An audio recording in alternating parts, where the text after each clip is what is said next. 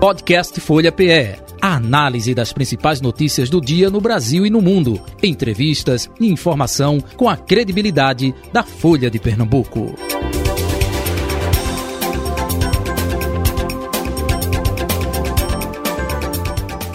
Recebendo em nosso estúdio o deputado federal reeleito, Túlio Gadelha, pela Rede Sustentabilidade. Deputado, parabéns pela votação, 134.391 votos. É isso mesmo? Parabéns. É isso mesmo, Jota. Eu que agradeço, agradeço a você, a equipe da Rádio Folha, sempre nos acolheu aqui com muita felicidade. Agradeço aos eleitores pernambucanos, 134 mil votos, não é pouco voto. A generosidade do eleitor pernambucano nos concedeu aí mais um mandato e agora a gente vai com tudo para a Câmara. Sem depender eh, de outros eh, deputados. Né? Vamos fazer aqui um, mergulho né, no túnel do tempo. Em 2018, o senhor conseguiu ser eleito, mas eh, teve como cabeça, ainda no PDT, não é isso? O deputado Rony Queiroz, lá de Caruaru. Essa agora o senhor veio justamente sem depender de puxadores de votos. Foi pelo seu mérito, pelo seu trabalho. É um pouco disso, deputado?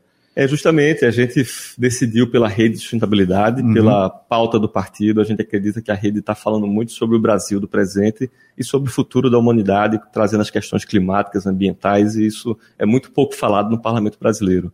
E muita gente, quando eu fui para a rede, disse, Túlio, não vai para a rede que tu não vai se eleger, não vai para a rede que lá não tem caldo, é um partido pequeno. Mas a gente confiou muito no nosso trabalho, nas pessoas que estavam com a gente, montamos uma chapa e ainda houve a federação com o pessoal, isso garantiu a gente fazer quase dois deputados. Por muito pouco, infelizmente, Robion C não foi eleita deputada. Um, seria um excelente quadro para a Câmara Federal, uma mulher trans que tem pautas necessárias para a sociedade.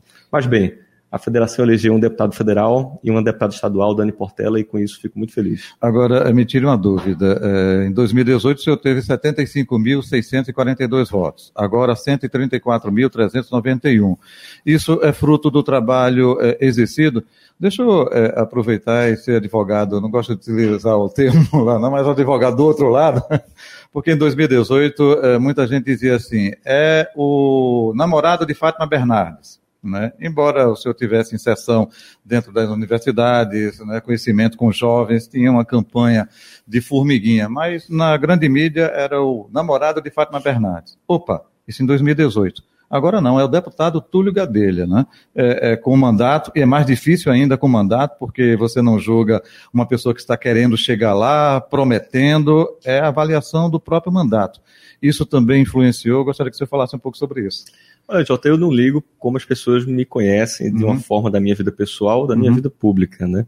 É, eu estou passando o que ficou muito orgulho lá em 2018. Não, com certeza. Estou só reproduzindo o que falou muito, sem dúvida, né? Exatamente. Eu tenho muito orgulho das minhas duas vidas, a pública e a particular. Né?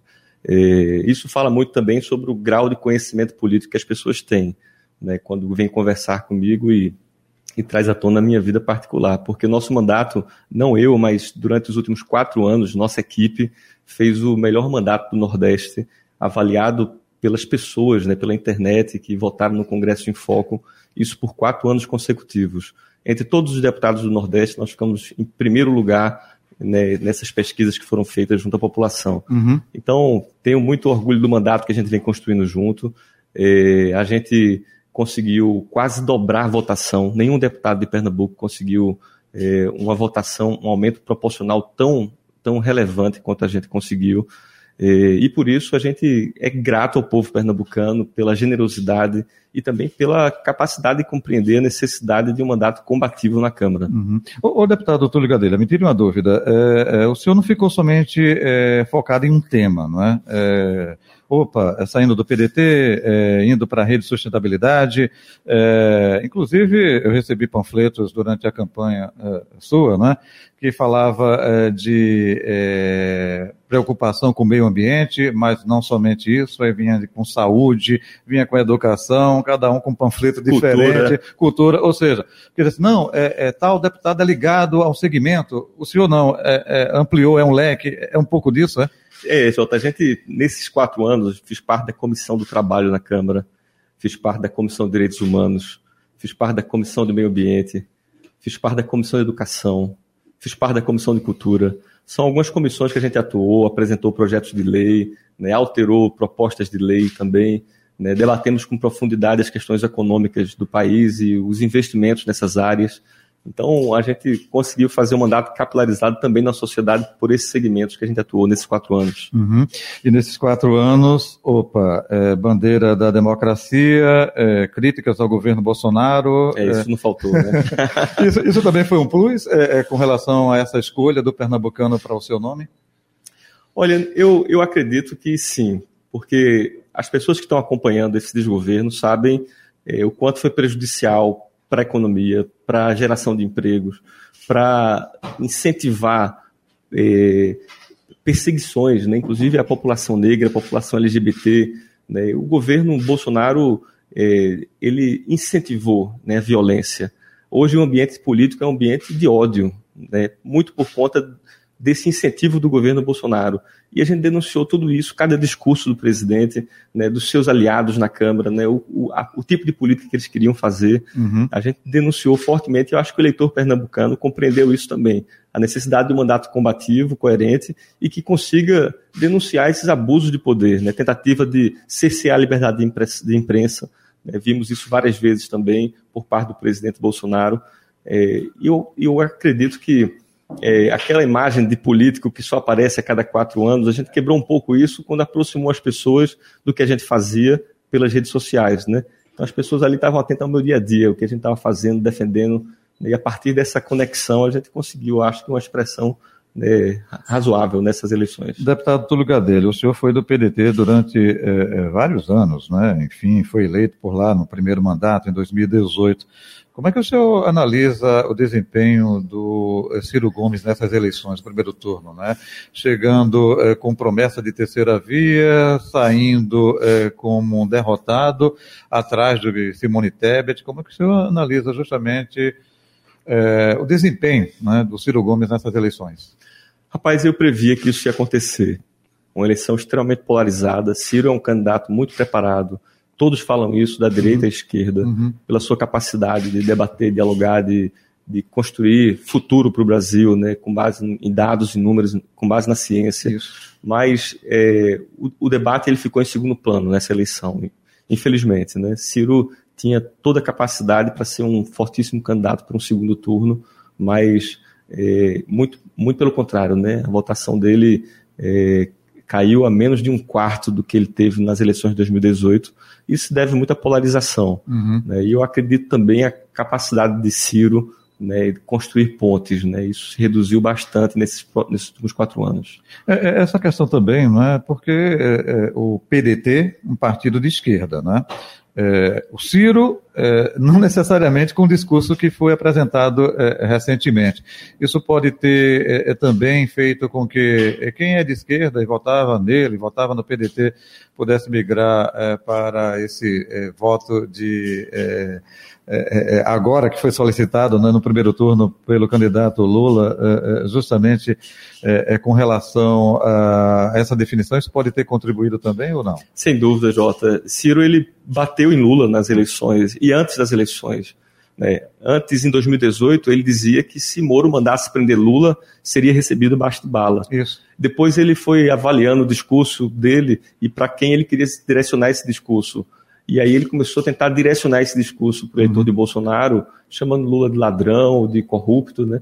E a partir disso, Lula, é, o próprio Ciro começou a definhar, uhum. porque o eleitor de Ciro é progressista. Isso. Eu acho que teve uma, uma, uma, avaliação tática errada da parte da coordenação da campanha de Ciro, e foi aí que eu comecei a me afastar, porque a gente vive tempos de, de, de, de, de aproximação com o fascismo, uhum. né? onde os direitos, as né? liberdades, né? infelizmente, né? as liberdades individuais, é, a, a, a, o ataque às minorias tem sido cada vez maior, e quando veio um candidato à presidência atacando o campo progressista, isso fez me afastar do PDT, mas eu tenho um carinho enorme pelo partido, pela uhum. história, por Brizola, Darcy Ribeiro, Abdias de Nascimento, essas figuras que ajudaram a construir nossa democracia. Eu, eu, me lembro até de um encontro na Universidade Católica em 2019, né, que o senhor promoveu, lotado auditório, ter que fazer o auditório secundário, é, secundário enfim, Ciro veio, é. enfim, estava ainda é, naquele é, é, processo de, de, início de 2019, Isso, justamente, 2020. exatamente. É, foi um debate muito importante. Muito importante. Agora, deputado, o senhor falou em fascismo aí, né, infelizmente, como é que o senhor está analisando esse segundo turno? é, os últimos acontecimentos, domingo agora, próximo passado, é, essa reação é, do Roberto Jefferson, não é? é? com relação a um mandado de prisão, embora ele tivesse já cumprindo prisão domiciliar, é, impetrado pelo Alexandre de Moraes, ministro é, do STF e também, claro, é presidente do TSE. Isso aí. O, Jota, eu primeiro dizer que a gente tem que repudiar esse tipo de, de ato, né? principalmente a agressividade de um ato como esse, de se atirar no carro da Polícia Federal. É seja, um ato fascista. Seja qual for a polícia, um ato fascista e um ato que, que amedronta qualquer pessoa, né? E você percebeu o tratamento do governo a um delinquente né, como esse, é, de mandar o ministro da Justiça e negociar a saída dele da casa, né, a entrega das armas. Né, é um criminoso, um aliado de Bolsonaro que cometeu um crime contra a democracia, que vem cometendo um crime contra as instituições, ameaçando o STF, né, dizendo que não vai cumprir ordem judicial, uhum. falando isso publicamente, né, xingando com palavras de baixo calão a ministra do STF, Carmen Lúcia, de uma maneira vergonhosa. Né, e, por outro lado, você vê o presidente Bolsonaro defender um homem dessa qualidade. Então, é, primeiro, o repúdio da gente a esse governo que tem esse tratamento com um, um, um meliante como esse, que deveria estar preso.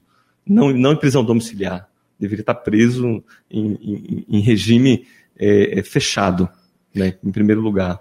E isso deve interferir justamente na eleição do próximo domingo? Não necessariamente. É, ouvindo debates, né, acompanhando, muitos analistas dizem: olha, bolsonarismo não vai mudar por conta disso, não. Enfim, o pessoal que segue ele, e até muitos concordam justamente com essa atitude aí é, é do é, é, é, Bolsonaro, do próprio Roberto Jefferson, enfim. É, mas aquele eleitor indeciso, quem votou no primeiro turno em Ciro, quem votou em Simone Tebet, quem anulou o voto, quem não compareceu à sessão, pode mudar justamente com esse acontecimento do último domingo? Que opinião o senhor tem sobre isso, deputado? Eu tenho certeza que isso vai mudar, Jota. O, o voto de muita gente. Tem muito eleitor de Bolsonaro que não é extremista. E quando viu uma atitude dessa e o comportamento compassivo do próprio presidente da República, essas pessoas tendem a migrar o voto.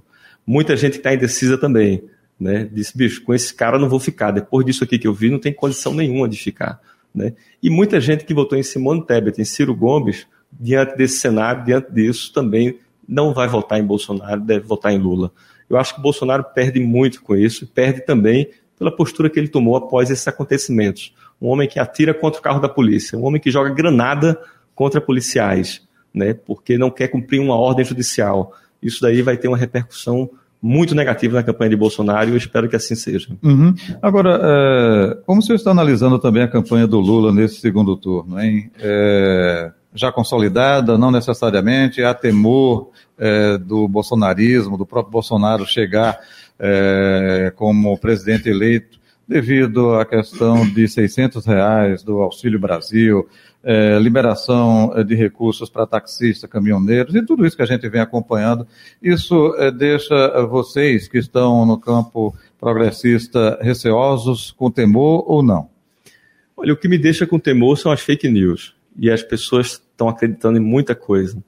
Os 600 reais nunca foi um gesto do governo Bolsonaro. Muito pelo contrário, Paulo Guedes defendia 200 reais.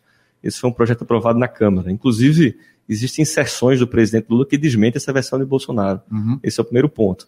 Segundo, esses auxílios que Bolsonaro deu, eles têm data e prazo para acabar, até dezembro. Basta ver o orçamento que chegou para a gente lá no Congresso. Não tem como sustentar esse auxílio de 600 reais pelo próximo ano. E o governo fala na televisão dizendo que vai manter esse auxílio de 600 reais. É uma mentira. Isso é uma mentira de Bolsonaro e da sua equipe. Não tem como manter. Com o orçamento que chegou no Congresso, esse, esse valor não tem como se manter pelo próximo ano. Uhum. Esse é um outro ponto. Agora, a gente também percebe que, durante a pandemia, existia uma resistência muito grande do governo de conceder ajuda às pessoas, ao pequeno e microempreendedor, às pessoas em situação de fome. Mas agora, quando se aproxima da eleição, vem todas as benécias. Auxílio para caminhoneiro, para taxista, auxílio de 600 reais.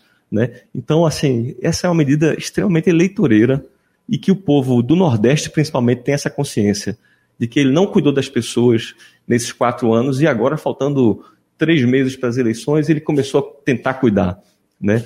Então, assim, para o povo ter um mínimo de consciência, sabe que essa medida eleitoreira e que não vai surtir efeito na eleição. Uhum. Deputado Túlio Gadelha, o senhor falou aí eh, sobre é, medida lá, né, é, com relação ao que o Congresso aprovou, que era um projeto de 200 reais, depois é, foi pelo presidente da Câmara, ainda era Rodrigo Maia, né? É, quando é, é, é, liberou justamente lá o aumento é, para 300, e aí o governo disse, não, então bota 600 no tempo da pandemia, eu digo, tá? É, e depois veio esses 600 reais agora para o próprio Auxílio Brasil.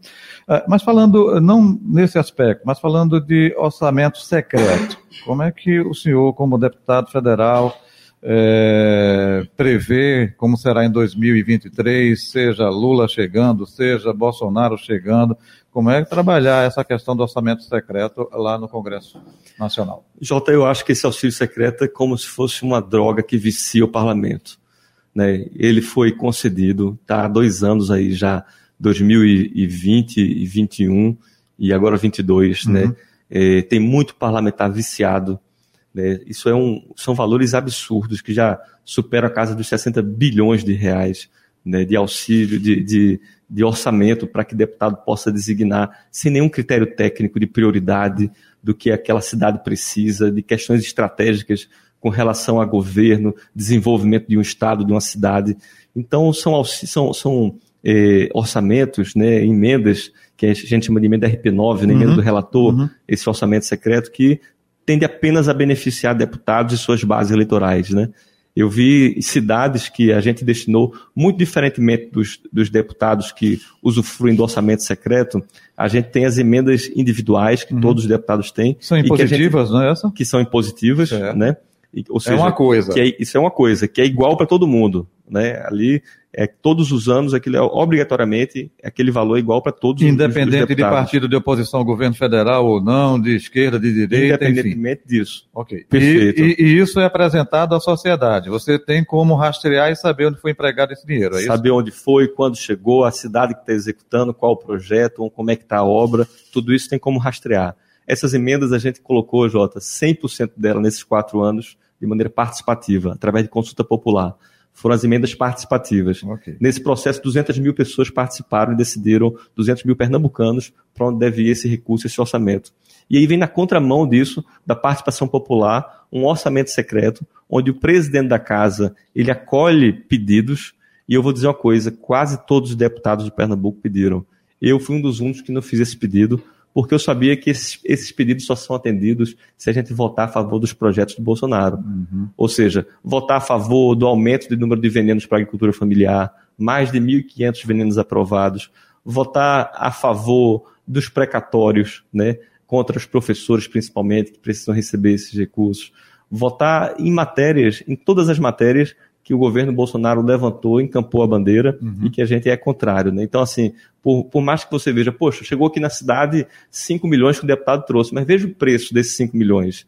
Quais foram os projetos que ele teve que votar? Aumento do fundão eleitoral. Né? Muitos projetos, muitos deputados votaram pelo aumento do fundão eleitoral, porque senão não receberiam um orçamento secreto. Né? Então, assim, é muito melhor você ter sua independência e coerência e não se envolver com esses orçamentos, né, com essa, essa falcatrua. E eu acredito que o governo Lula vai ter muito trabalho para tirar isso da, da prática, porque tem muito deputado viciado, mas é muito importante que se tire, porque isso é uma forma de corromper o parlamento brasileiro. E em matéria de orçamento secreto, me permita, deputado, é, é só um adendo, né, em tempos de fake news, é, quando houve não é, é uma solicitação do STF, é, parte desse orçamento foi colocado de forma pública. E aí, não, é público. Opa, público não. é orçamento secreto.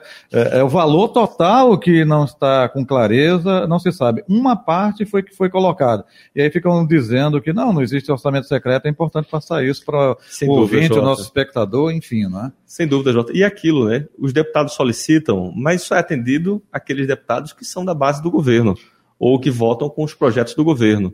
E aí um monte de projeto que prejudica a população foi entrou em pauta e foi aprovado por conta disso. É, deputado, ainda nessa questão nacional, o que o senhor espera do próximo, da próxima legislatura, hein? tanto no Senado quanto na Câmara dos Deputados, um Congresso mais conservador? Como é que vai ser o desempenho de vocês progressistas num, num momento como esse a partir de 2023, hein? Jota, se falou uma coisa muito importante, viu? A gente sempre olhou o parlamento brasileiro dividindo ele entre conservadores e progressistas, né? Conservadores a gente pode entender aquelas, aquelas, é, é, aqueles deputados da direita, né? Que, que têm ali seus privilégios, querem conservar ali aquela pauta de costumes, manter as coisas como estão. Os progressistas querem avançar na pauta dos direitos, né? Que bate de frente muitas vezes com conservadores, mas o debate sempre foi muito programático e, e, muito, muito correto né, entre esses dois lados, com respeito à democracia.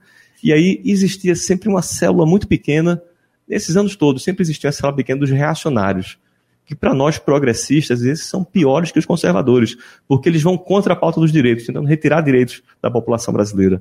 E esse núcleo dos reacionários, essa semente, ela foi se desenvolvendo com o passar dos anos. É o que o senhor chama de, eh, poderia chamar de extrema-direita, é isso? É porque a direita sempre existiu, né? É, é a extrema-direita, mas é uma extrema-direita que luta contra direitos. São, são, são os reacionários. Uhum. Que a gente viu o deputado Bolsonaro sempre foi um reacionário ali dentro do Congresso. E esse, e esse deputado hoje é presidente da República. E com ele, uma bancada foi eleita também. Então, esse, os reacionários, eles cresceram muito em cima do, dos, dos, conservadores, e hoje, para você ter ideia, 99 deputados foram eleitos pelo PL, né? e o, a bancada, os próprios conservadores reduziram. Vê o tamanho do PSDB, por exemplo, hoje na Câmara. Né?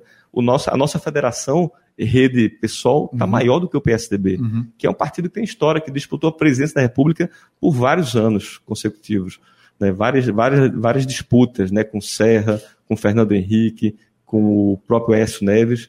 Agora é hora, Jota, da gente tentar juntar esses lados. É muito difícil fazer esse exercício, mas é um exercício necessário. Se o governo brasileiro, se Lula quer governar, uhum. Precisamos sentar com o MDB, sentar com o PSDB, sentar com cidadania, sentar com o campo conservador para defendermos a democracia. Deputado Túlio Gadelha, eh, vamos até 11h59, eh, porque daqui a pouco, meio-dia, tem o famoso guia eleitoral que a gente tem que retransmitir, mas vamos falar de Pernambuco, né? O senhor está eleito, deputado federal, mais uma legislatura, enfim. E a disputa entre eh, Marília Reis e Raquel Lira, aqui, pela primeira vez, uma mulher sendo eleita, como é que fica a decisão do Túlio Gadelha? Apoia quem? Olha, Jota, a gente fez um debate ontem, a gente tem feito vários debates no nosso partido sobre a situação de Pernambuco. O nosso partido está dividido. Né? Ontem a gente decidiu por maioria pela liberação. Então, temos hoje 41 dirigentes partidários. É, destes, praticamente metade acompanha o Marília e a outra metade acompanha a Raquel. A liberação foi muito importante porque é, a gente entende que esses dois palanques estão no campo democrático e nenhum desses palanques hoje representa Bolsonaro ou bolsonarismo. Uhum. A própria Raquel Lira deu uma declaração muito importante dizendo que não vota em Bolsonaro. E isso permite com que a gente consiga debater de maneira ampla o futuro de Pernambuco e respeitar cada dirigente partidário, cada candidato que disputou essa eleição, para que eles possam votar em Pernambuco de acordo com suas convicções. Uhum. Então, Hoje, o cenário pernambucano está dividido entre aqueles que votam em Lula e Marília certo. e aqueles que votam em Lula e Raquel. Uhum. São dois votos que temos hoje dentro da rede de sustentabilidade. E desses 41 dirigentes, o senhor, particularmente, fica em que lado? Eu lado... fico... Jota, eu demorei para escolher, porque eu precisava assistir os debates. Eu voto no candidato pelo que ele defende, pelo seu preparo, pela sua capacidade. E assistindo os debates, meu voto é em Raquel Lira. Eu sei que isso contraria parte da esquerda, mas eu preciso dizer também que esse é um voto educativo. Ou a gente faz gestos de aproximação com o campo, como eu te falei agora há pouco, com um campo mais conservador, mas com um campo democrático, ou a gente nem governar o país consegue. Acho que Raquel Lira é um, é, foi uma prefeita super competente, nunca me fez nenhum pedido errado, que muitos fazem né, é, nesse mundo da política. Todas as vezes que fui a ela sempre esteve trabalhando na prefeitura, chegando cedo, saindo tarde, Fiz reunião já com ela de nove e meia, dez da noite. Né? Vejo nela a capacidade de governar, porque tem experiência na administração pública. Vejo que Caruaru se transformou né, como, enquanto cidade, né, já é um, um polo que atende toda, toda a região do Agreste. Então, diante do cenário político e visando a aproximação com o campo democrático, meu voto é em Raquel Lira. Uhum, então isso ficou decidido justamente com essa abertura de ontem do partido e, consequentemente, pela sua análise com relação aos debates. Estamos aqui em primeira mão dizendo isso. Então, olha só, Túlio Gadelha declara voto a Raquel Lira no segundo turno é, e não em Marília Reis, porque todo mundo pensava que seria Marília Reis, viu, deputado? Pois é, Jota, vou te dizer o caminho mais fácil, né? O senhor é amigo da deputada Marília Reis. Sou né? amigo de Raquel Lira também. Conheço as duas. São duas excelentes candidatas. Primeiro, duas mulheres fortes, duas mulheres corajosas. É importante que se diga isso. O eleitor de Marília também é um eleitor que acredita na, no campo progressista, acredita em Lula. Né? Mas no momento que a gente está vivendo no Brasil, a gente precisa construir pontes. Uhum. Por isso, meu voto vai em Raquel Lira. Uhum. E essa percepção que o senhor disse agora há pouco existe, ou seja, aquele que vota em Raquel e vota em Lula também. Tem muita gente assim. Tem gente que fala, ah, Raquel, Bolson... Raquel não é bolsonarista. Gente, olha a história dela, da família dela em defesa da democracia. Né? Os bolsonaristas estão sem opção. Né? Raquel foi para o segundo turno sem o voto dos bolsonaristas, viu? Porque de um lado tinha Anderson Ferreira, que era bolsonarista declarado do partido de Bolsonaro, fazia campanha para Bolsonaro, e também tinha Miguel Coelho, que apesar de não declarar ser bolsonarista, sempre foi beneficiado pelo governo Bolsonaro. Petrolina se desenvolveu muito, também muito por conta dos investimentos do governo federal, né, era um aliado ali de Bolsonaro. Né? Então Raquel Lira não teve esses votos e foi para o segundo turno. É importante que se diga isso e eu vejo nela uma mulher firme, corajosa e com capacidade de governar. Muito bem, deputado. Infelizmente, por conta do tempo, queremos agradecer a sua vinda, inclusive até em primeira mão, dizendo aqui, abrindo o voto né, no segundo turno uh, das eleições uh, do segundo turno aqui em Pernambuco. Sucesso, hein, na sua uh, nova tarefa aí, mais quatro anos lá na Câmara Federal. Parabéns pelos 134.391 votos. Obrigado, Jota. Obrigado, Rádio Folha. Conta sempre com a gente. Estamos por aqui. Abração. Abração. Tudo de bom. Podcast Folha PE. A análise das principais notícias do dia no Brasil e no mundo. Entrevistas e informação com a credibilidade da Folha de Pernambuco.